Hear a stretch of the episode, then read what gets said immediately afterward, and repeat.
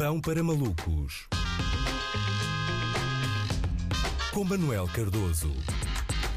Olá Luís, olha, impressionante. Toda a gente teve um verão divertido, menos eu. Luís Filipe Vieira e Pinto da Costa passaram férias juntos. Quem me dera, quando li esta notícia pensei logo em que hotel foi, não é? Em que hotel? Um resort, para bem do descanso de Vieira. Espero que não tenha sido daqueles que têm pulseirinha, não é? E fiquei curioso, queria saber, queria saber como é que era o pequeno almoço, se era pequeno almoço inglês, daqueles com bacon, ovos, panquecas, ou se era só café com leite, não é? Intriga-me, intriga-me, não sei, uh, não sei, poderão ter ter sido umas férias mais viradas para a saúde, não é? Umas termas, um spa, será que fizeram uma lavagem e um branqueamento dos pés e dos dentes, não é? É que eu não quero ser processado. Como é que se decidiu? Como é que se decidiu o destino turístico? Será Pinto da Costa? Terá sugerido uma casa de campo em Vigo, seguindo uma recomendação que leu na revista Fugas. Importante saber, mas não, não sabia. Manel, mas depois fui ler. Evita que tens família, Manel. evite, evite.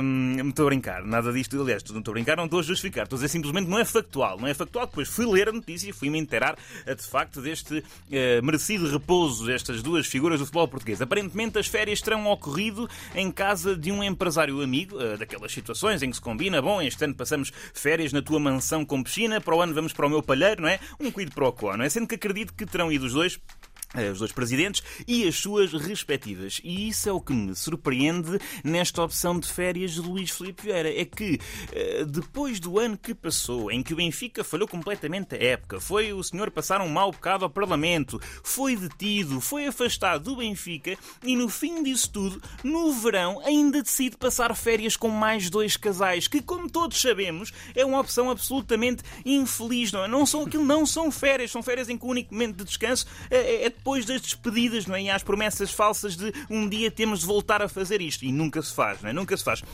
E isto nem são sequer férias de dois casais, são férias de três casais. Não é? Imagino que Luís Filipe Vieira, no momento em que estava a ser interrogado pela sua mulher sobre o facto de terem ido todos jogar mini-golf quando elas tinham feito pressão para que se fosse ao outlet ver sapatos, tenha tido um bocadinho de saudades do procurador uh, Rosário Teixeira, não é? E, hum, e o recorde, por exemplo, hoje noticia que Luís Filipe Vieira vendeu as ações que tinha do Benfica ao uh, Rei dos Frangos. E é normal, é normal, conhece bem esse ímpeto de querer arranjar dinheiro porque ficámos lisos depois do verão, não é? Em princípio gastaram lá muito dinheiro. Luís Filipe Vieira é claramente aquele indivíduo que mete no OLX todas as coisas que tem em casa que pertenciam à ex-namorada e que ela uh, não veio buscar. Acho que só falta, só falta mesmo pedir de volta as várias prendas que terá dado ao Rui Costa uh, ao longo dos anos. Mas em relação a a toda esta questão. A minha questão, uh, ou a minha pergunta é: será que estas férias são uma surpresa? Não é? Porque houve realmente algumas reações de surpresa em relação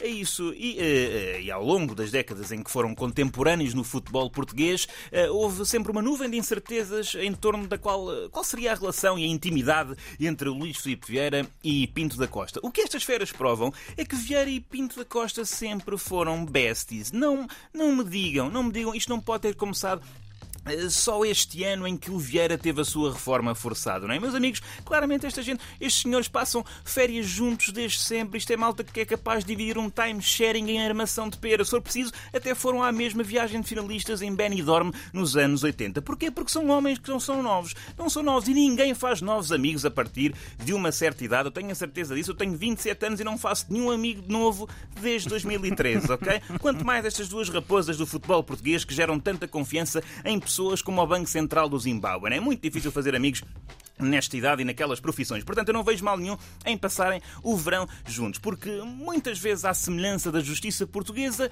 os amigos não julgam, não é? E uma coisa é certa, Luís Filipe Vieira e Pinto da Costa só se têm um ao outro, caros amigos. Portanto, respeitem a amizade.